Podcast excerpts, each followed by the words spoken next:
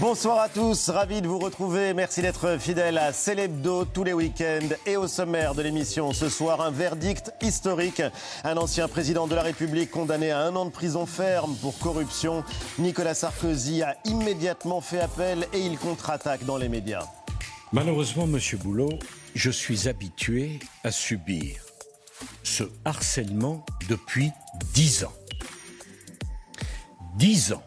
C'est une injustice je me battrai jusqu'au bout pour que la vérité triomphe. Ses soutiens dénoncent une justice politique. Retour sur ce jugement qui enflamme le débat public avec l'analyse de Jean-Michel Apathy et de notre invité, journaliste judiciaire. Il a suivi tout le procès pour le Figaro. Il était le premier cette semaine à interviewer Nicolas Sarkozy. Stéphane Durand-Soufflant est l'invité de Célébdo.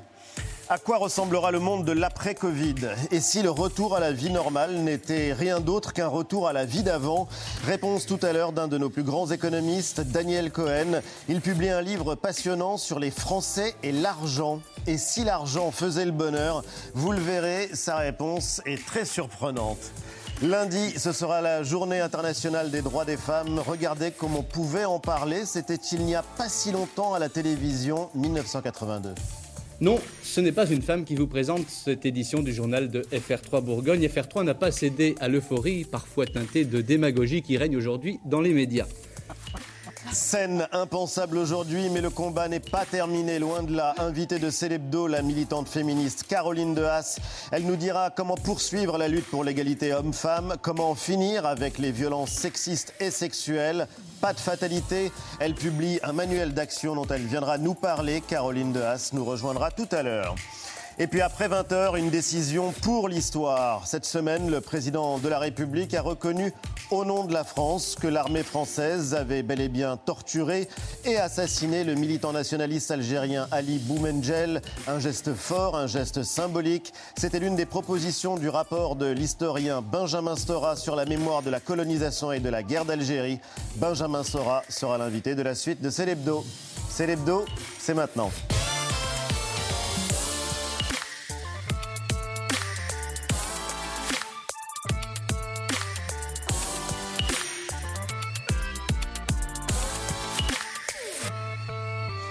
C'est l'hebdo avec les amis Mélanie, Jean-Michel, Eva, Antoine.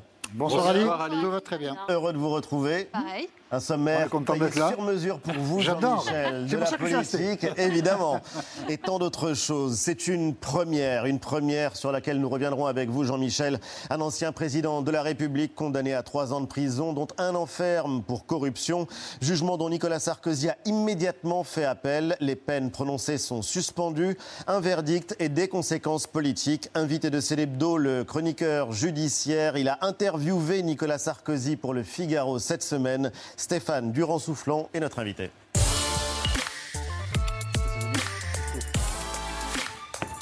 Bonsoir. Bonsoir. Stéphane Durand-Soufflant, vous avez suivi tout le procès. On voulait reprendre avec vous et de manière posée ce jugement qui suscite euh, les passions. D'ailleurs, lundi, quand le jugement a été rendu, quelle était l'atmosphère? Euh, grave. Euh, les habitués, vous savez, on le voit venir, euh, la façon dont le- la présidente lit le- son, son jugement, on voit dès le dé- enfin, il y a- on voit pas dès le début, mais il y a un moment, on se dit oh là là, ça bascule d'un côté ou de l'autre, et là, bah, ça basculait. Donc il y a eu quand même une espèce de sidération, ne faut pas exagérer, mais De la gravité, mais de la sidération et de l'étonnement Oui, parce que trois ans de prison quand même. On va y venir justement. Dans- on a besoin de faire de la, de la pédagogie avec vous justement, puisqu'on a entendu absolument tout et son contraire sur ce jugement et on voudra avec vous prendre les choses euh, à tête reposée. Mais d'abord, la semaine de Nicolas Sarkozy, Jean-Michel. Ben oui, Ali. Donc la semaine de Nicolas Sarkozy, elle a commencé lundi. Bah, c'est normal, hein, remarquez. On va le voir euh, sur ces images. Nicolas Sarkozy arrive assez détendu. Il va vers son verdict. Pourquoi a-t-il l'air détendu? Je ne sais pas s'il est vraiment, mais c'est ce que j'ai lu. Tout le monde disait, oh, il arrive, il a l'air détendu. Bon, d'accord. Pourquoi? Parce qu'il est convaincu qu'il ne sera pas condamné. Il est convaincu qu'il est innocent et il en a convaincu ses amis. Je vous propose d'écouter, c'était la veille, le dimanche, Eric Ciotti sur LCI. Convaincu. On écoute. Je le redis, j'ai euh, une totale certitude dans l'intégrité, l'honnêteté du président Sarkozy qui a fait l'objet depuis euh, des années d'attaques euh, et de moyens pour l'abattre totalement disproportionnés et démesurés.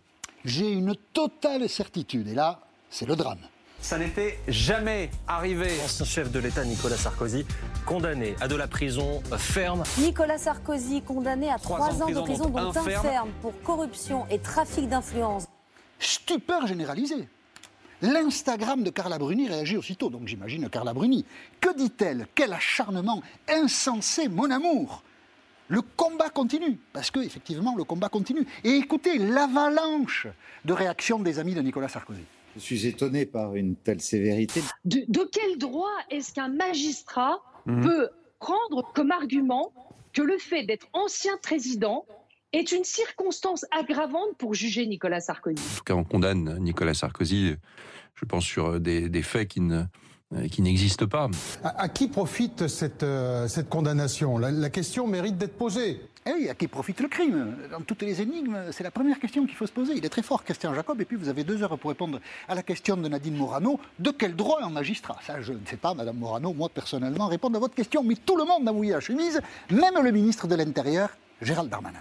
Chacun sait euh, l'affection, le respect que j'ai pour Nicolas Sarkozy, qui a été un grand président de la République et qui, euh, en ces moments euh, difficiles, euh, a évidemment mon, soutien, mon soutien amical. Ce n'est pas tous les jours dans la République qu'on condamnait à le soutien du ministre de l'Intérieur, c'est vous dire si l'affaire est hors norme. Et donc Nicolas Sarkozy contre-attaque. Mercredi matin, dans le Figaro, on a adoré votre première question, Stéphane Durand-Soufflant.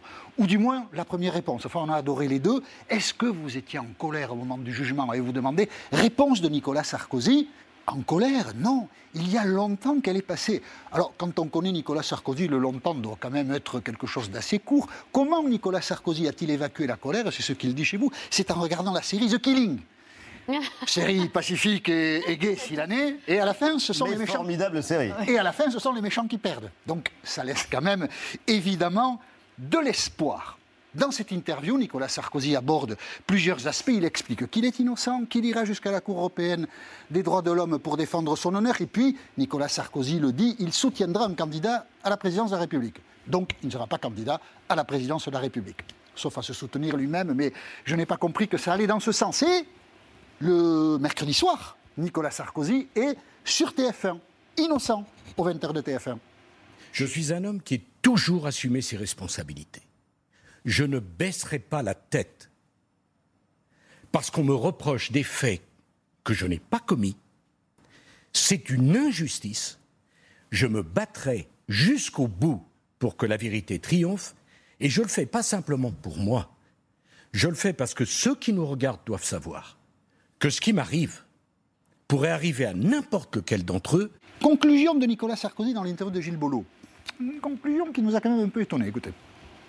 Je dis aux Français, je suis un être humain comme les autres, avec ma part de faiblesse, avec le nombre euh, important d'erreurs que j'ai pu commettre dans ma vie, dans ma vie professionnelle comme dans ma vie personnelle. Mais si votre question, est-ce que vous pouvez vous regarder dans la glace, Monsieur Sarkozy? Je vous prends bien droit dans les yeux. Oui, Monsieur Boulot. Et d'ailleurs, et vous? Si vous n'aviez pas la conviction que j'étais un homme honnête, est-ce que vous me réserviez un train d'accueil à votre journal? Est-ce que vous m'interrogez aujourd'hui comme vous le faites? Je viens répondre à toutes les questions. Je n'ai rien à cacher. Mais j'irai jusqu'au bout.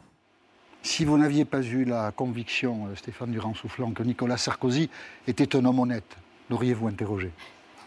J'ai fait mon métier. Euh, je suis allé l'interviewer avec Marion Mourgue hein, du service politique. Interview à deux, oui. Euh, mardi matin. Mardi, oui, c'est ça, mardi matin. En l'occurrence, ce qui est assez frappant, c'est qu'on voit Nicolas Sarkozy qui ne lâche rien, qui se bat, qui se défend. Est-ce qu'il a été bien défendu? Quand on voit la, dureté de la peine, on se dit qu'on peut se poser la question. Paradoxalement, en tant que chroniqueur judiciaire, je trouve que oui. Je trouve que la défense de Nicolas Sarkozy, de Thierry Herzog euh, et Gilbert Azibert a été remarquable. notamment Jacqueline Lafont, qui, est son avocate, et, Hervé Temim, le conseil de, de Thierry Herzog ont été extraordinaires. Moi, j'ai été très bluffé même par les plaidoiries. Rarement, euh, j'en ai entendu d'aussi brillantes. Et c'est pour ça que j'ai été assez surpris, moi, par la, sévérité du jugement.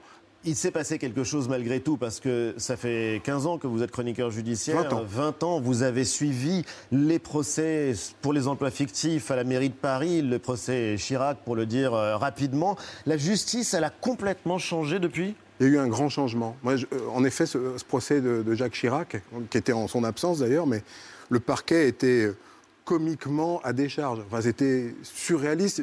pendant le réquisitoire, il y avait des éclats de rire dans la salle. Là, non.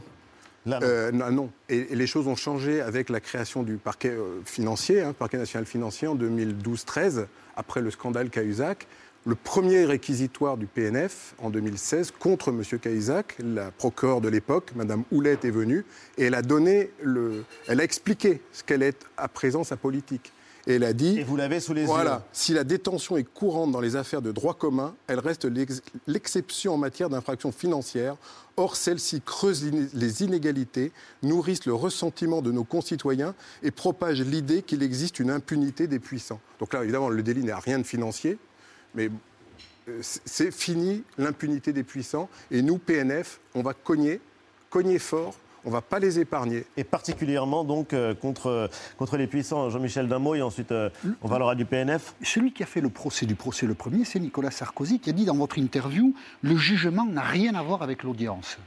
Est-ce que vous partagez ce sentiment? Alors, moi je ne suis pas l'avocat Nicolas Sarkozy.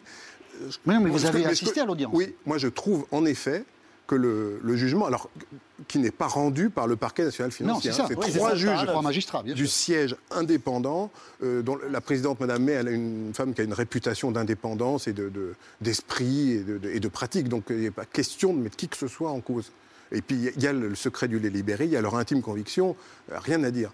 Mais la peine est très sévère, ça c'est un fait. Trois ans de prison.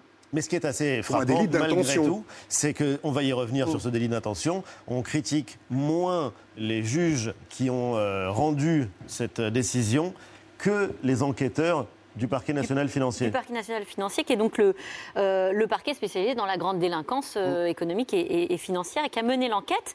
Mais, effectivement, ce sont les trois juges indépendants du tribunal euh, correctionnel de Paris qui ont déclaré euh, Nicolas Sarkozy euh, coupable, ce qui n'a pas empêché effectivement au PNF de devenir la bête noire de beaucoup de soutien de Nicolas Sarkozy toute, toute la semaine. Pendant le procès, Nicolas Sarkozy lui-même hein, a déclaré J'ai l'impression que le parquet national financier n'a été créé que pour moi rebelote dans votre interview mercredi. J'ai des raisons de le craindre, vous a-t-il glissé? Et pourtant, le parquet national financier, bah, il a été créé euh, il y a presque dix ans euh, par, François Hollande, vous le rappeliez tout à l'heure, et ce n'était pas du tout avec euh, Sarkozy en ligne de mire, puisque c'était juste après le scandale de l'affaire Cahuzac. La transparence. Il ne s'agit pas d'exhiber, il ne s'agit pas de mettre en cause, il s'agit pour les Français d'être sûrs que ceux qui les gouvernent puissent, pendant la durée des mandats qui leur ont été confiés, ne pas connaître d'enrichissement. Juste, on voit donc qu'il n'y a quand même aucun rapport avec Nicolas Sarkozy à cette époque-là. Pourquoi cette obsession euh, à l'égard du PNF Alors, je pense que Nicolas Sarkozy est un homme politique et il raisonne politique.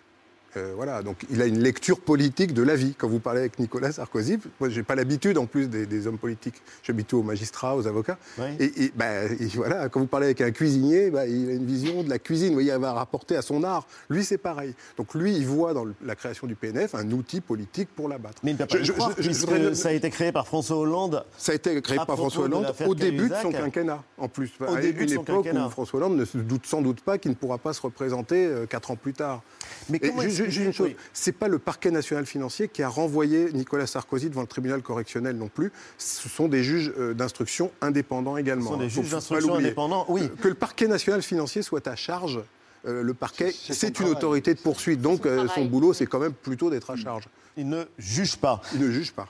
Comment expliquer malgré tout ces deux lectures, ces deux unes Regardez, deux unes, deux ambiances, euh, celle de Libération, Sarkozy condamné, justice pour tous, et euh, Le Figaro, le journal pour lequel vous travaillez et dont vous ne faites pas les unes, Sarkozy condamné, la super et la polémique avec un édito malaise dans la, dans la démocratie. On a l'impression, bon, il y a évidemment euh, des choix politiques, des choix idéologiques dans un journal et dans l'autre, mais ce qui est assez surprenant, c'est que vous, quand vous écrivez, il faut choisir chaque mot, il faut être extrêmement précautionneux parce que les mots peuvent blesser et les mots peuvent porter une charge symbolique et politique malgré soi. Bien sûr, mais le chroniqueur judiciaire, il est à une audience publique, donc il raconte ce qu'il voit. C'est assez facile, en fait, c'est le métier le plus facile du monde. Hein,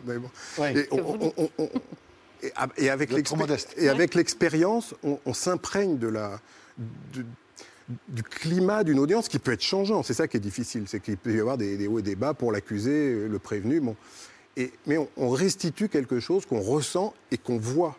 Et, ce qu'on écrit dans ce que j'écris dans mes articles, c'est des choses que j'ai vues et ressenti, mais c'est pas un ressenti, vous voyez, non, mais de truc, euh, une question d'atmosphère, parce qu'il y a des questions extrêmement techniques, euh, ce sont des histoires, des affaires très très compliquées. Oui, mais il y a des procès qui tournent, on va dire, on pourrait dire d'une certaine manière à la déroute de la défense dès le début. Par exemple, l'affaire Balkany.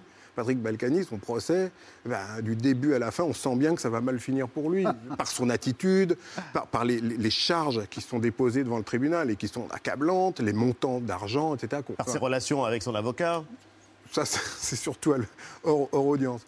En revanche, au procès dit Paul Bismuth, les trois prévenus se sont bien défendus, leurs avocats ont été performants, leurs arguments ont été sérieux, c'est vrai. Tout ça est vrai. Et, pourtant, les, magistrats ont estimé qu'il que y avait matière à et condamnation. Les personnes que vous citez, c'est-à-dire les défenseurs de Nicolas Sarkozy, ont trouvé que la présidente du tribunal avait mené tout cela avec beaucoup de ah, professionnalisme. il est impossible d'attaquer la distance et de recul, et donc du coup, euh, stupéfaction, puisque et le Figaro très comme ça, euh, qui prononce le jugement. Antoine. Les réactions ont été euh, nombreuses, souvent vives. On en a entendu quelques-unes il y a quelques minutes. Euh, certaines, certains, dont Christian Jacob, le président des, Républicains, ont laissé entendre que la justice rendue était une justice politique. la semaine dernière, avant le jugement, Le Point d'ailleurs faisait sa une sur ce qu'il appelle les coups tordus d'une justice très politique, avec parmi les cibles, le parquet national euh, financier, justice politique, une idée écartée par Nicolas Sarkozy. Je n'en parlerai jamais, disait-il mercredi soir sur le plateau de TF1, en laissant entendre quand même que certains juges pouvaient avoir, eux, des motivations politiques.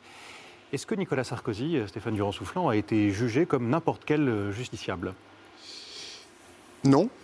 Il a été jugé comme un ancien président de la République, comme un ancien comme une personnalité qui a ou qui a eu beaucoup de pouvoir. Et je pense que la lecture strictement politique enfin de cette accusation de justice politique, à mon avis, n'est pas bonne. D'ailleurs, Nicolas Sarkozy s'en démarque. Je pense qu'il a raison. On n'est plus dans ces années euh, où il y avait une justice, en effet, les juges rouges qui mettaient les patrons en prison et les juges réacs qui mettaient les ouvriers en prison. C'est fini, ça. Je pense qu'il y a une, actuellement une nouvelle génération de magistrats euh, c'est très symbolique d'ailleurs. Renaud Van qui a quitté ses fonctions, euh, s'est exprimé. Il a, lui, il a pris beaucoup de réserves sur les méthodes qui ont été employées dans cette enquête Bismutin. Il a dit qu'il n'aurait pas fait. Et les magistrats qui sont aujourd'hui euh, en pointe sur ces affaires politico-financières sont, ils sont pas de gauche ou de droite, ils sont justiciers vindicatif. Et ils sont intransigeants. Mm. Je crois qu'il faut, quand on les connaît, on comprend. Mais c'est des gens, si vous voulez, vous ramassez un billet de 5 euros par terre, vous le mettez dans votre poche au lieu de le rapporter au commissariat. Pour, pour, pour eux, c'est déjà du vol. Il y a une façon très, très, très intransigeante de lire le code pénal. Et là, c'est Nicolas Sarkozy qui en fait les frais. Mais moi, je vous fais le pari que quand il y aura des changements de majorité, etc., ça va cogner de tous les côtés. Parce que maintenant, c'est tolérance zéro.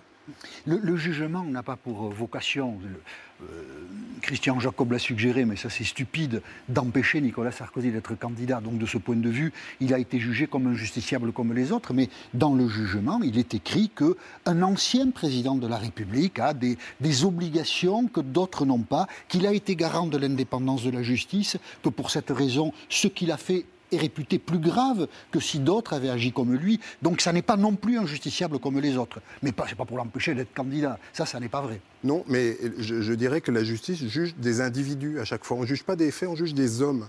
Et donc, ils sont euh, au chômage, ils sont euh, chefs d'entreprise, ils sont journalistes, anciens présidents de la République. Ça doit entrer. Et vous constaterez que dans tous ces jugements, de ces dernières années, hein, dont on a Cahuzac, euh, euh, Balkany, Sarkozy, il y a une phrase qui revient toujours, d'une façon ou d'une autre, qui est un grave, euh, gravement déchiré, le tissu social, le, tissu républicain, ces choses-là, atteinte à la République, atteinte au, à la, à la à la clarté, à la transparence et à l'honnêteté des représentants du peuple. D'ailleurs, les mots grave, particulière gravité, cette expression-là, ces mots ont été répétés une dizaine de fois au moment du, euh, du verdict. Nicolas Sarkozy parle d'une injustice profonde. Il va multiplier les recours. Alors d'abord, il fait appel. Mhm. Ensuite, euh, il ira sûrement en cassation.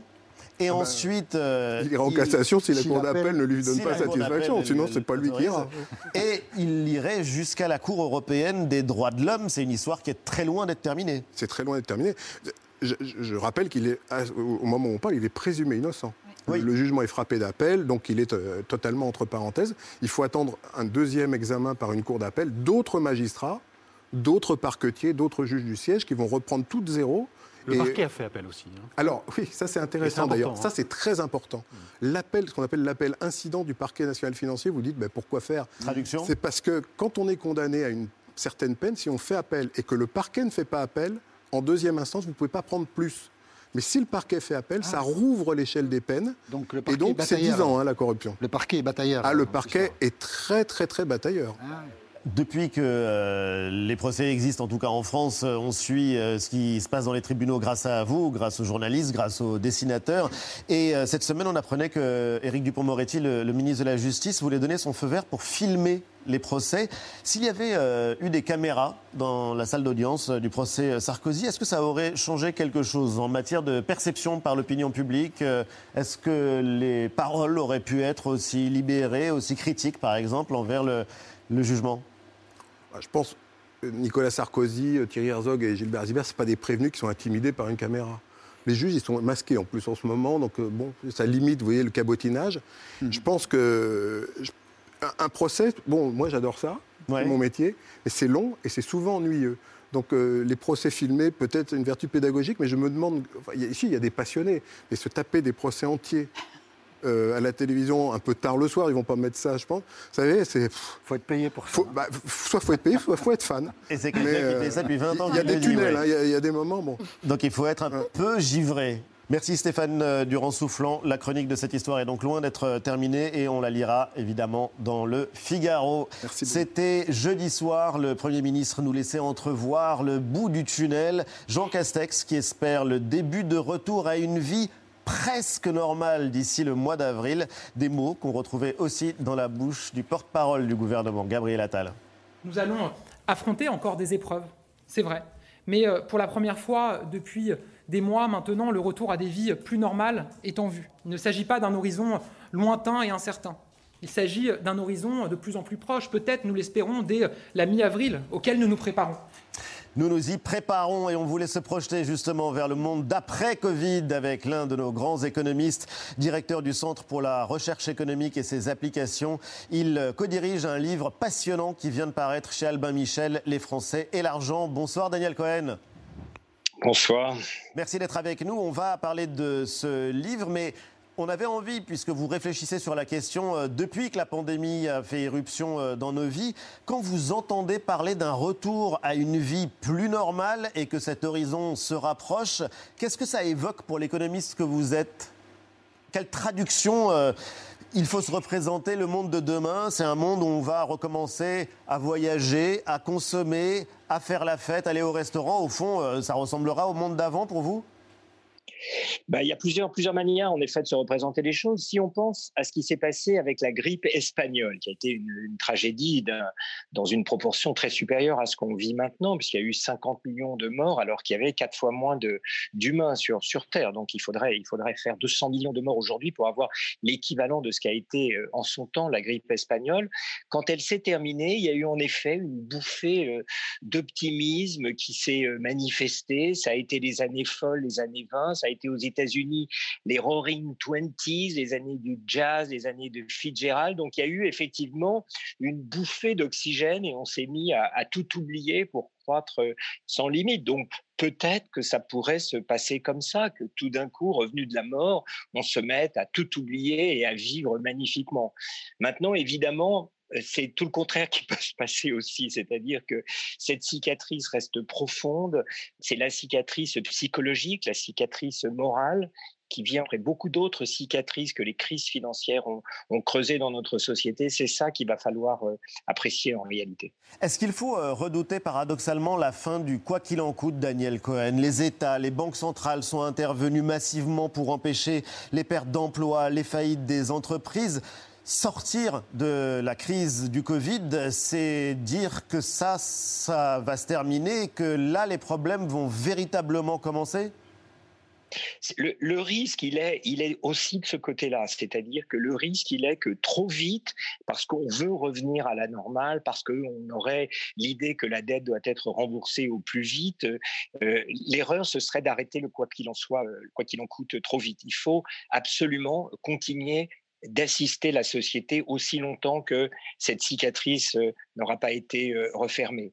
Même si on entend du côté du gouvernement, Daniel Cohen, euh, bah, la perspective de la baisse des aides, et notamment par exemple du chômage partiel, ça ce serait une erreur? Ah oui, oui, ce serait une erreur.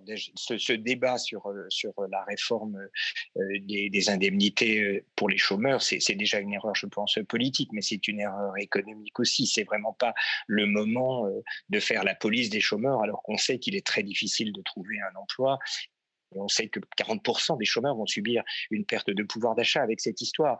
On a réussi ce miracle quand même que même si la crise a été très sévère, c'est moins 8%, moins 8,2% de, de, PIB l'année dernière. C'est plus sévère qu'en 2009. Il faut vraiment remonter aux années 30 pour avoir une crise de cette ampleur. Eh bien, le, taux de chômage n'a pas explosé, en partie parce que les statistiques sont pas mauvaises, mais parce que sont mauvaises, mais, mais parce que le chômage partiel a évité l'explosion euh, de, de, du nombre de chômeurs. Les, les faillites ont baissé d'un tiers par rapport à 2019, donc c'est extraordinaire parce qu'on les a soutenues. Il faut vraiment être très, très, très attentif à ne pas débrancher tout ça euh, trop vite. Donc moi, je, je, je, reporterai à, même pas à 2022, mais à 2023, le moment où on commence à, à demander un peu des, des comptes. Ça fait du bien de vous entendre parler de la crise euh, en conjuguant au passé. Ouais, Daniel Cohen, on est tout souriant autour euh, de la table ici en studio. Les Français et l'argent, c'est un livre que vous co-dirigez avec euh, Claudia Sénic. C'est passionnant. Ce sont plusieurs questions de l'économie contemporaine. Contrairement à l'adage, l'argent fait le bonheur. Alors, tout dépend de qui. C'est-à-dire que l'argent ne fait pas le bonheur des sociétés. C'est ça qui est tout à fait extraordinaire. Si on regarde la société française aujourd'hui, elle est deux fois plus riche, en tout cas tel que le, le PIB permet de le mesurer, qu'elle n'était en 2000, euh, qu'elle n'était pardon en 1970. Elle est quatre fois plus riche qu'en 1960. Aucun indicateur ne montre que la société française est plus heureuse qu'elle n'était à l'époque. À l'époque, elle était pleine d'espoir et, et, maintenant, elle est plutôt remplie de, de désespoir. Donc, l'argent ne fait pas le bonheur à l'échelle d'une société, mais il le fait au niveau des individus. Il vaut mieux être plus riche que plus pauvre dans une société. Et la résolution de ce paradoxe est très simple. Beaucoup des choses que l'argent achète ont, une qualité qui est de l'ordre d'un jeu à somme nulle, c'est-à-dire euh, être riche, plus riche. C'est être riche, ça veut dire être plus riche, c'est-à-dire pouvoir être mieux logé, pouvoir avoir, euh, je sais pas quoi, voyager en première classe, des choses comme ça. Donc en réalité, l'argent au fond, euh, dévore ses enfants. Une société ne, ne, devient pas plus heureuse en s'enrichissant, mais chacun veut être plus riche que son voisin. Donc ça, c'est le paradoxe central qui ouvre ce livre. Et la découverte majeure, que c'est encore une fois, c'est une collection d'articles que nous avons rassemblés avec, euh, avec Claudia euh, Sénig, de, de, nos chercheurs qui travaillent dans, dans ce centre que vous venez de citer. La découverte majeure que nous faisons, c'est que lorsqu'on compare le bonheur individuel d'un pays à un autre, on se rend compte que les Français, contrairement à ce qu'ils disent et sans doute à ce qu'ils pensent eux-mêmes, sont beaucoup plus dépendants de l'argent pour leur bonheur personnel que les autres pays. Deux, trois fois plus que par exemple les Anglais ou les Américains. Bizarrement, une société qui méprise l'argent, comme prétend le faire la société française, est beaucoup plus dépendante de l'argent qu'elle ne croit. Et, ça, c'est un paradoxe central qui renvoie à toutes les difficultés dont vous avez parlé à l'instant, la méfiance à l'égard de, des institutions de la République en France, elle est beaucoup liée à la méfiance des Français par rapport à la France elle-même. On a ce sentiment que les Français ne sont pas heureux en France et que c'est la raison pour laquelle l'argent est la seule bouée qui leur reste. Et malheureusement, ça ne règle pas leurs problèmes collectifs pour les raisons que j'ai dites, que l'argent est et surtout un jeu à somme nulle en réalité dans les sociétés modernes. Et ça fait partie euh, des euh, conclusions euh, surprenantes ou en tout cas contre-intuitives de, ce livre. On trouve aussi une enquête qui est assez passionnante sur la charité. On se demande si les Français sont généreux, plus généreux que d'autres sociétés avec un niveau de vie à peu près comparable. Dans l'ensemble, on peut dire que oui, mais quand on regarde derrière les grandes fortunes, qu'est-ce qu'on découvre? On découvre que les, Français sont, huit fois moins euh, généreux que, que les Américains, cinq fois moins que les Canadiens, euh, deux fois moins ou trois fois moins que les Anglais alors qu'on a un système qui est beaucoup plus incitatif que le système, par exemple, américain. Euh, vous faites un don, euh, vous donnez 100, l'État vous rend 66 euros sur les 100 que vous donnez. Aux États-Unis, il vous rend un tiers, puisque c'est à peu près l'impôt sur, euh, sur le revenu qui est la mesure de la générosité du système. Donc en réalité, quand je dis que les Français, par exemple, donnent huit fois moins que les Américains, il faudrait presque multiplier par deux, parce que les exonérations sont du double de celles dont bénéficient les, les, les Américains. Donc donc oui, on a un rapport avec l'argent très compliqué. Les grandes fortunes n'aiment pas donner, alors qu'aux États-Unis, ça fait partie un peu du sport national d'être dans l'évergétisme. Hein. C'était la formule qu'on appliquait pour les, pour les Romains euh, dans, dans l'Antiquité. Et, l'argent, parce qu'il se cache, parce qu'on n'aime pas le montrer, parce qu'on est dans la crainte d'une jalousie. Peut-être qu'on comprend mieux qu'ailleurs que c'est un jeu à somme nulle. Euh, l'argent, euh, on le veut, mais on ne le rend pas en quelque sorte dans la société française. Justement, Daniel Cohen, euh, regardez cette petite annonce, une petite annonce immobilière euh, qui est sans doute la plus surprenante de l'année. Eva? Oui, annonce immobilière. Je ne sais pas si vous cherchez une maison, euh, Daniel Cohen, mais maison que vous connaissez. Pas encore, si vous, avez, si vous avez vu Le Parrain ou si vous regardez le film de Beyoncé, Black is King, c'est un, un méga manoir estimé à 119 millions de dollars, 2600 mètres carrés dans le quartier chic de Beverly Hills, et que seules 20 familles dans le monde peuvent potentiellement euh, d'après une maison de courtage londonienne. Alors c'est une villa luxuriante, comme vous pouvez le voir sur ces images, lieu de la lune de miel quand même de JFK et de Jackie Kennedy, et qui a appartenu au euh, en partie en tout cas au magnat de la presse euh, William Randolph Hearst, qui a inspiré en partie le Citizen Ken d'Orson Welles. Voilà, il y a même une piscine quand même hein, à ce prix-là. 119 mm, mm. millions de dollars. 119 millions de dollars, mais c'est assez fascinant parce qu'on voit qu'on ne vit pas dans le même monde et que le mot de crise n'a pas le même sens pour tous, Daniel Cohen. Ça fait partie des évidences, mais comment comprendre que certains continuent de s'enrichir et de plus en plus, alors même qu'on traverse une crise si profonde?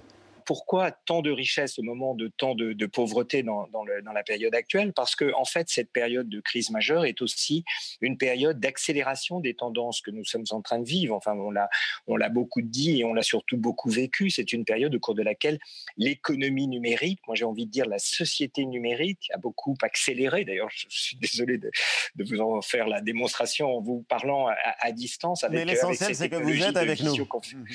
Oui, voilà. Et du fond du cœur aussi. Mais, donc voilà, on apprend à vivre dans un autre monde que le monde réel. Ça fait longtemps que ça, ça dure, mais là, c'est une période d'accélération extraordinaire. C'est le début, véritablement, peut-être le coup d'envoi de la société numérique. C'est ça qu'on est en train de vivre avec cette crise. Et donc, oui, ceux qui sont bien positionnés dans cette transformation du monde en sont les principaux bénéficiaires. Le Nasdaq euh, aux États-Unis, qui est l'indice des hautes technologies, a été euh, augmenté de 50%. Apple, au cours de l'année dernière, a atteint une capitalisation qui la rend plus, plus chère que l'ensemble des firmes du CAC 40 en France. Vous vous rendez compte Une entreprise, Apple, vaut plus que les 40 grandes boîtes françaises, euh, Total, euh, etc. Donc, euh, on parle d'une reprise en K dans le milieu de la bourse. En général, vous savez, on parle d'une reprise en V quand ça tombe et que ça repart, en U quand c'est plus lent, en W quand ça monte, ça retombe et ça repart, en racine carrée quand ça monte et que ça stagne. On parle d'une reprise en cas, c'est-à-dire ça tombe, et puis il y a deux branches, ceux qui s'en sortent et puis ceux qui restent en bas, d'où le début de notre discussion. Vraiment s'assurer qu'il n'y ait pas trop de perdants au bout de cette crise en, maintenant la, protection vers les plus vulnérables. N'oublions pas de remettre dans le wagon tous ceux qui en sont sortis pendant cette crise. Merci infiniment Daniel Cohen, c'était passionnant.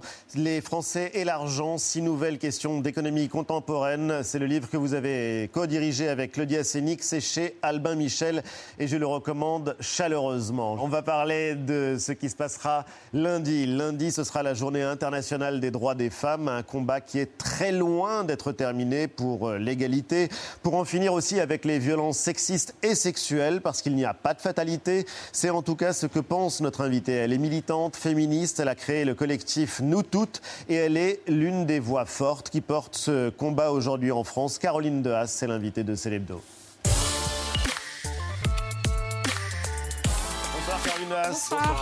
Et bienvenue. Vous venez de publier ce manuel d'action pour en finir avec les violences sexistes et sexuelles. C'est un guide dont on a beaucoup parlé à la rédaction et euh, de manière assez surprenante, euh, régulièrement, quelqu'un venait en disant Mais je savais pas ça. Mais alors qu'on a l'impression d'être informé sur les situations euh, de violence et sur les différentes formes que peuvent prendre euh, ces violences, on, on va en parler. Pour commencer, quand même, la Journée internationale des droits des femmes, c'est une date importante dans votre calendrier? Oui, c'est une date importante parce que c'est l'occasion en fait de parler des sujets. Et quand on parle d'égalité femmes-hommes, quand on parle de lutte contre les violences, matériellement dans la société, ça fait bouger les lignes. C'est pas suffisant pour faire reculer les violences euh, au quotidien, mais ça fait quand même bouger les consciences. Et donc, quand tous les médias s'intéressent à cette thématique-là, que ce soit le 25 novembre à l'occasion de la Journée mondiale contre les violences ou le 8 mars, bah, nous, évidemment, c'est une occasion de faire passer des messages et donc de faire passer des informations qui sont super importantes pour la connaissance en fait du grand public. On va en parler parce qu'il y a aussi la manière de parler de cette journée. La première euh, journée internationale des droits des femmes a été célébrée il y a 110 ans et ça n'allait pas de soi pour tout le monde. Il n'y a pas si longtemps, regardez cet extrait de JT de 1982. Bonsoir. Non, ce n'est pas une femme qui vous présente cette édition du journal de FR3 Bourgogne. FR3 n'a pas cédé à l'euphorie, parfois teintée de démagogie, qui règne aujourd'hui dans les médias. Ça vous fait rire? C'est chaud C'est chaud? Démagogique? Putain. Ouais, alors, bon. Moi, c'est pour ça que je fais partie de, la team des optimistes. C'est-à-dire que, quand même, quand on voit à quel point ça a bougé ces dernières années, il y a de quoi, quand même, euh, se réjouir sur le fait que le monde est en train de bouger, je pense, de manière assez radicale, en fait.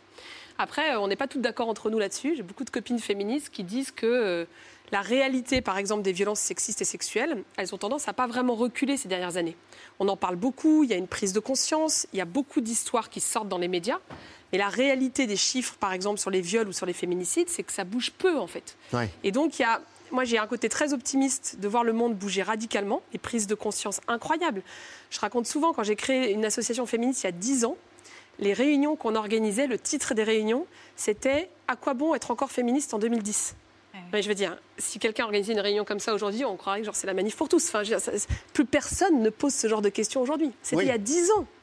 Quand on lit euh, votre livre, c'est un manuel d'action. Il est construit comme ça d'ailleurs. On trouve des outils pour que les violences sexistes et sexuelles s'arrêtent. Et on a envie de vous dire, mais c'est possible?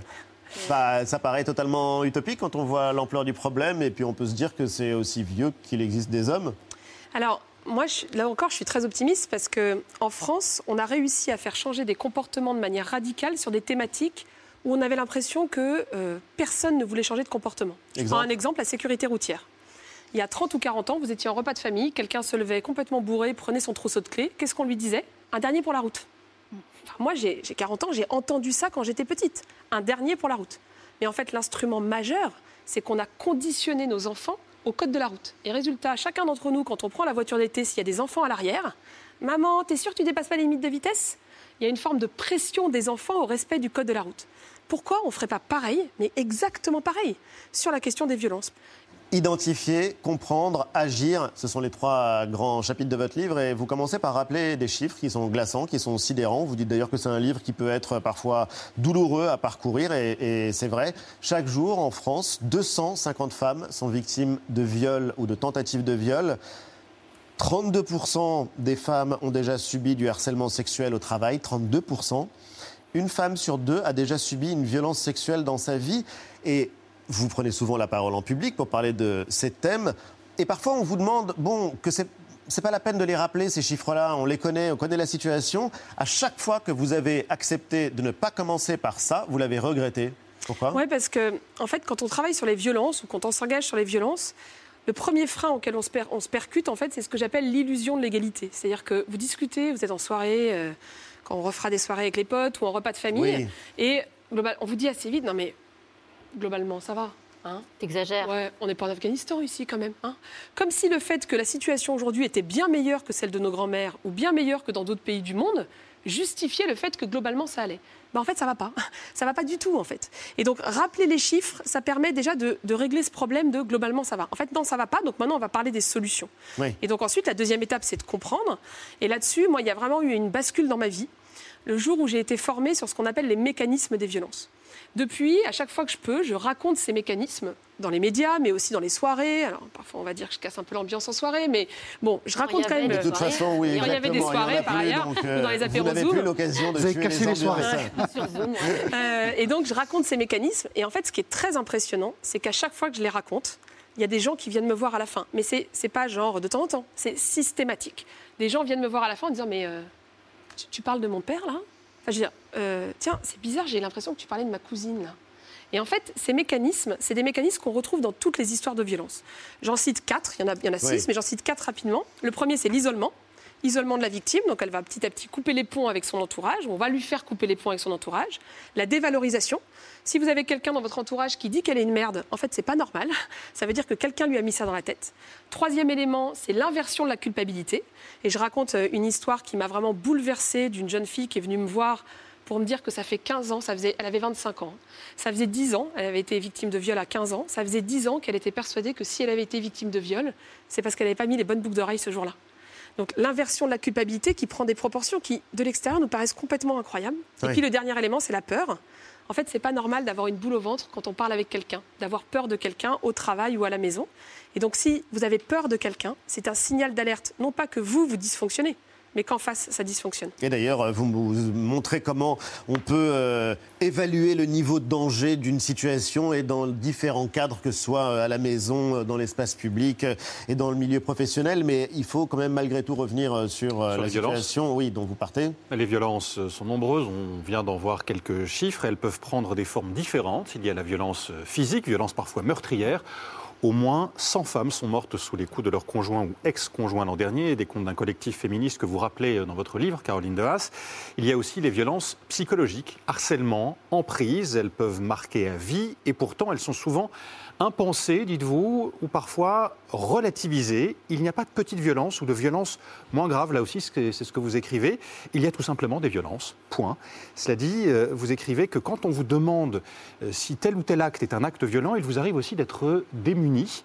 Et pour ne plus l'être, et surtout pour que les choses soient plus claires, vous proposez alors une nouvelle approche, presque une nouvelle définition. Quelle est-elle? En fait, euh, moi, je m'appuie énormément sur la loi. C'est-à-dire que quand euh, la loi, elle est très claire, notamment dans le cadre du travail. Moi, j'interviens beaucoup dans l'espace Oui. de travail, et c'est un outil, le code du travail, que je trouve passionnant pour ça. Parce qu'en gros, il dit, on a le droit de faire plein de trucs, mais il y a un truc qu'on n'a pas le droit de faire, c'est d'atteindre à la dignité des individus. Vous avez le droit, en fait, de tenir plein de propos différents dans le cadre du travail. Par contre, il y a un truc qui est interdit, c'est de mettre des gens mal, mal à l'aise, de les blesser ou de les, euh, de les stresser ou de les d'atteindre leur dignité. Les mots qui font mal. Des propos qui font mal. Et on n'a pas le droit de faire ça. Et donc, on, on- on repart en fait systématiquement des définitions et de la loi pour pouvoir s'appuyer sur, ces- sur des faits réels. Ce que, ce que j'observe très souvent, c'est que quand j'interviens, par exemple, dans les entreprises, dans le cadre de mon travail, je fais un quiz, je dis, il lui a mis une main aux fesses dans l'ascenseur. Comment est-ce que vous qualifiez ça? Quasiment 98% des gens, à peu près, me répondent, c'est du harcèlement sexuel. Une main aux fesses, ça n'est pas du harcèlement, c'est plus grave, c'est une agression sexuelle. Et donc je montre une agression sexuelle, les gens, en fait, qu'est-ce qu'ils disent? Ils disent que c'est du harcèlement. Quand ils vont voir du harcèlement, ils vont dire que c'est un agissement sexiste. Et quand ils vont entendre un agissement sexiste, qu'est-ce qu'ils vont dire? Grivois. Bah, c'est une blague. Bah, T'as pas d'humour ou quoi? On peut te faire rigoler, on peut te faire rien dire, bon, etc., etc. Mais Et après, donc, on- voilà. oui, mais il y a malgré tout euh, des moments où vous allez loin. Dans le livre, par exemple, on se dit, elle surinterprète ou elle surinvestit euh, des phrases de- d'un sens qu'elles n'ont pas forcément. Par exemple, vous citez une phrase prononcée par le président de la République euh, en octobre 2020. Il disait La République est une bonne fille, mais elle ne se laissera pas violer. En quoi est-ce que cette phrase-là euh, est représentative de la culture du viol pour vous?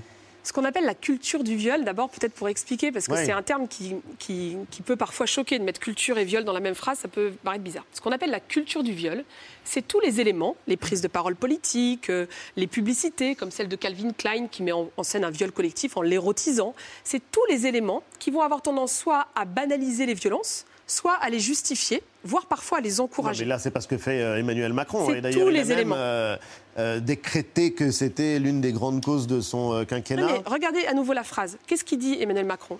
Il dit que la République est une bonne fille et elle ne va pas se laisser violer. Qu'est-ce que ça sous-entend pour les femmes qui ont été victimes de viol Vous imaginez des un instant, étaient des mettez, mauvaises filles. mettez- mais, mais oui, qu'elles étaient des mauvaises filles et qu'elles se sont laissées faire. Mettez-vous un instant à la place d'une femme qui a été Non, victime de viol. Vous entendez ça? Moi, j'entends, en fait, j'ai pas été une bonne fille, je me suis laissée faire. Alors, il y a des clivages au sein des euh, mouvements euh, féministes et il y a des euh, sujets, il y a des mots, par exemple, qui enflamment le, le débat public. Exemple, La Eva misandrie, la misandrie, on entend beaucoup parler. Alors je m'en tiens d'abord à la définition du Larousse parce que c'est toujours important de partir des définitions. Ça correspond au fait d'éprouver du mépris, voire de la haine pour le sexe masculin. Et ces derniers mois, ce concept a déchaîné de vives passions dans le débat public, notamment après la parution de deux livres que vous connaissez parfaitement, Caroline. Le premier, c'est celui d'Alice Coffin, avec son livre Le génie lesbien, qui est paru en septembre dernier. Elle écrit Je ne lis plus les livres des hommes, je ne regarde plus leurs films, je n'écoute plus leur musique. Les productions des hommes sont le prolongement d'un système de domination, elles sont le système. L'art est une extension de l'imaginaire masculin. Ils ont déjà infesté mon esprit, je me préserve en les évitant. Mais il ne faut pas s'arrêter à ces mots, parce qu'elle écrit aussi Commençons ainsi, plus tard, ils pourront revenir. Autre livre, celui de Pauline Armange, Moi les hommes, je les déteste. Alors, titre choc pour un pamphlet. Et cette réflexion, notre misandrie, fait peur aux hommes parce qu'elle est le signe qu'ils vont devoir commencer à mériter notre attention. Vous avez lu ces deux livres. Vous avez également euh, publié euh, une tribune dans Le Monde pour soutenir euh, Alice Coffin. Nous sommes des milliers d'Alice Coffin. Est-ce que pour vous, il faut parfois euh, secouer, provoquer euh, pour faire avancer les lignes? C'est-à-dire qu'il même arriver à une forme de radicalisation euh, pour pouvoir faire avancer les choses? Alors, moi, je veux bien qu'on me donne un exemple d'un progrès social ou d'un changement social qui s'est fait quand on a demandé gentiment et poliment. Je, je veux bien. hein. C'est-à-dire des progrès sociaux qui se sont faits sans des grèves ou des blocages massifs. Des changements sociaux qui se sont faits en douceur. Très sincèrement, je n'y crois pas. Parce que quand on veut changer de manière aussi radicale la société, c'est-à-dire que là, ce qu'on touche du Ça doigt. peut passer par la haine des hommes. Non, ça peut passer, ça va être douloureux, c'est ça que je veux dire. C'est-à-dire que là, on est en train de remettre en cause des rapports sociaux qui existent depuis des générations et des générations. Moi, quand j'interviens dans un espace et que je raconte, par exemple, la définition du harcèlement sexuel, qu'est-ce qui se passe dans la salle? À tous les coups, il y a des femmes qui se découvrent victimes de harcèlement sexuel, mais il y a aussi des hommes qui se rendent compte qu'ils ont commis du harcèlement sexuel. Oui. Est-ce que c'est agréable de se rendre compte qu'on a commis des violences? Ben non. Et donc, en fait, moi, je le dis souvent, je ne vais pas vous vendre du rêve. En fait, ça va pas bien se passer. d'ailleurs, ça va pas être sympa, en fait, ce changement-là. Ça va être douloureux. Et puis, il y a quand même toute une branche du féminisme qui se dit aussi on le fait ensemble, on le fait avec les hommes, plutôt que d'être dans euh, l'opposition frontale, bon, qui est une certaine provocation qui permet, comme vous dites, de générer le débat. Mais il y a aussi, euh, pourquoi pas le faire euh, main dans la main Ouais, alors moi, j'ai toujours été étonnée que, que justement les gens s'étonnent qu'il y ait des débats au sein des mouvements féministes ou au sein de toutes celles qui se déclarent féministes. Parce que c'est pas la même chose. C'est-à-dire que vous avez des femmes qui vont se déclarer féministes, mais qui n'appartiennent pas à des mouvements militants euh, Il y a féministes. des hommes qui peuvent se dire Il y a des hommes féministes. qui se disent féministes, etc. Bon. Mais attends, je- comment je veux dire? On est de plus en plus nombreuses et nombreux. Aujourd'hui, il y a à peu près 85% des jeunes qui se déclarent féministes. Donc, genre, heureusement qu'on n'est pas toutes et tous d'accord entre nous. D'abord, franchement, on se ferait grave chier, quoi. C'est-à-dire que vous vous rendez compte, si on débattait pas, s'il n'y avait pas d'échange entre nous, ça serait hyper triste. Donc, moi, je suis ravie à chaque fois qu'il y a des échanges entre nous dans les mouvements féministes. Et après, le mouvement féministe et les féministes, c'est très large. Donc, je vous prends un exemple. Laurence Parisot. Laurence Parisot, vous lui posez la question, je suis quasiment certaine qu'elle se déclarait féministe. Ancienne patronne du MEDEF. L'ancienne patronne du MEDEF. Je pense que si je discutais avec elle à peu près trois minutes et demie, on n'aurait pas beaucoup de points d'accord, notamment sur les questions économiques, par exemple. Euh, Emmanuel Macron, il se déclare féministe. Euh, je veux dire, euh, les lois qu'il est en train de, faire voter, notamment la loi sur le séparatisme, je suis en radical désaccord avec, avec lui. Vous voyez, donc c'est pas parce que on se déclare féministe que forcément on partage tous les mêmes points de vue. Peut-être on peut parler de l'évolution des Oui, hommes et des femmes et des progrès de ce lien entre. Ah bon il y en a heureusement. Et, et des évolutions majeures en 50 ans. En tout cas, quand on regarde le, le chemin parcouru, quand même, on se dit que c'est euh, assez, euh, assez sidérant. Alors les années 70, là pour le coup, c'est un tournant quand même avec des lois majeures. Euh, la loi Veil qui légalise l'avortement, l'obtention du divorce par, par consentement mutuel et puis aussi le partage de, de l'autorité parentale. Ça, c'est quand même des, des acquis immenses de l'époque. Gros progrès, même si euh, certains, beaucoup de clichés euh, perdurent. Par exemple, l'égalité des sexes. Alors là, quand même, fallait pas trop en demander non plus. Faut peut-être pas toujours d'ailleurs trop en demander. Alors du coup, euh, je vous donne un exemple. En 1971, quand des femmes d'un petit village décident de, monter une liste unisexe pour des, élections locales. Alors là, oulala, incompréhension. On sent même une certaine méfiance parmi les, administrés, voisins ou voisines d'ailleurs. Tout de même les hommes au pouvoir. Hein, c'est leur, euh, c'est leur devoir. C'est pas, c'est pas celui de la femme. Vous pensez que la femme doit rester au foyer Oh, tout simplement, elle a autre chose à faire que d'aller à la mairie en réunion. Il y a certaines choses que les femmes sont pas aptes à discuter. On a des choses au Ménil telles que les travaux au château, à l'étang, construire les écoles. Je vois pas les femmes euh, sur ce terrain-là. Il y a des femmes qui valent des hommes, mais c'est assez rare d'en trouver. Une ou deux femmes pour euh, certains principes, oui, ça va. Mais tout, moitié femme, moitié. Non, non, ça n'irait pas. Il y a des femmes qui valent des hommes, mais c'est assez rare d'en trouver. Bon, aujourd'hui, la parité, quand même, est bien inscrite euh, dans la loi. Et oui, il vaut mieux en rire qu'en pleurer. Bah oui, enfin, il y a un moment. C'est dur à entendre oui. ça. Et il reste quand même beaucoup à faire. En tout cas, on entend de moins en moins d'absurdités sur, euh, euh, vous savez, l'inaptitude des femmes à exercer tel ou tel euh, métier. Ça n'a pas toujours été le cas. Et je vous emmène là en 1975, un des grands noms de la télévision française, à savoir Jacques Martin, accorde une interview. C'est à Anne Sinclair. Et il lui explique, avec un certain naturel désarmant, pourquoi il n'y a plus de reporters femmes dans son émission du petit rapporteur. Écoutez. Pourquoi vous n'avez pas remplacé? Parce qu'il est très difficile et euh, c'est pas du tout. Je pense que notre métier est vraiment un métier d'homme.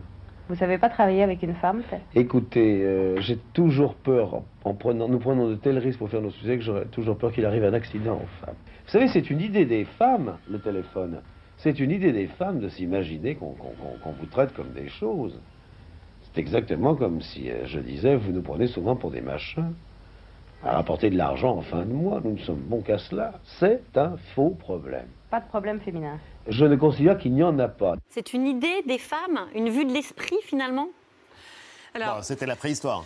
Ouais, alors Ouais. en fait, je suis un peu gênée parce que bon, moi, ça me fait marrer en fait de voir ça. Mais le sentiment que ça peut donner, c'est que tout ça, c'est du passé.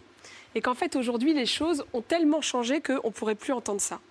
Je rappelle qu'il y a quelques années, peut-être deux ou trois ans, sur France 3, il y a quand même un, magistrat, c'était un avocat, qui a dit que euh, c'était bien qu'une femme soit à la tête du. soit devienne bâtonnière, je crois que c'était à Bordeaux, bâtonnière, mais quand même, est-ce qu'elle a les épaules assez solides vous voyez Et c'est passé à la télé, ça a été monté et ça a été transmis comme ça à la télévision. Donc moi, je suis toujours... euh, alors bon, ça me fait marrer et je vois bien les progrès.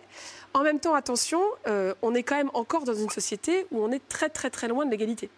Vous suscitez euh, de l'enthousiasme chez beaucoup, euh, de la détestation euh, chez d'autres, c'est le moins qu'on puisse dire. Mais comment est-ce que vous le vivez, ça? Euh, ça dépend des fois et ça dépend du niveau de violence. Il y a eu des vagues de cyberharcèlement sur les réseaux sociaux qui ont été très très difficiles. Et donc d'ailleurs, dans les conseils que je donne, c'est que dès qu'on sent que ça commence à arriver sur les réseaux sociaux, il faut couper en fait. C'est très difficile parce qu'il y a un côté un peu égo trip d'aller chercher, d'aller fouiller. Donc il faut couper. Et puis en fait, je me nourris euh, des, je me nourris en fait de tous les témoignages que je reçois. Euh, La dernière fois, quand je faisais une formation avec nous toutes, là, on a formé plus de 100 000 personnes en ligne euh, gratuitement depuis le premier confinement. Il y a une femme qui m'a écrit, qui m'a dit, je vous ai vu dans une émission il y a deux ans. Et grâce au mécanisme des violences, j'ai compris que ma mère avait été victime et j'ai pu lui en parler et on a commencé à travailler ensemble.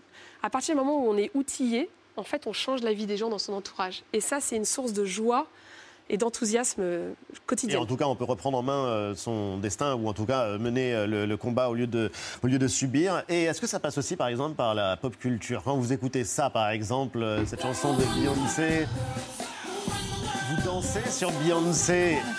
Là. dirigent le monde ou vous dites euh, ça c'est la version euh, marketing et, et mignonne dans le meilleur des cas d'un combat qui passe par des choses et des formes beaucoup plus dures Alors moi, cette musique, elle est très émouvante pour moi parce que j'ai dansé sur cette musique, place de la République, avec 100 000 personnes dans les rues de Paris autour de moi. Donc moi, chaque fois que vous la mettez, j'ai genre les, les mains qui tremblent. Bon bah écoutez, tant mieux. Beyoncé, elle a, fait, elle a rassemblé des gens dans le Stade de France. C'est combien de places? C'est 50 000 50 000 personnes 80 000 Avec écrit féministe et tout le monde qui hurlait féministe. Mais genre, cette meuf, elle change le monde, mais plus vite que plein de responsables politiques. Et ben voilà, Beyoncé. Beyoncé, merci infiniment Merci. Caroline Dehaze d'être venue dans Célébdo. En finir avec les violences sexistes et sexuelles, c'est un manuel d'action qui est publié chez Robert Laffont. On voulait aussi vous présenter cette nouvelle revue féministe, La Déferlante, avec notamment une rencontre euh, entre Annie Ernaux et Céline Sciamma, sans oublier ce dernier numéro de l'excellente revue Zadig, consacrée aux femmes, une révolution française. Juste après la pub, une décision historique prise avec le spécialiste des mémoires franco-algériennes, Benjamin Stora. À tout de suite.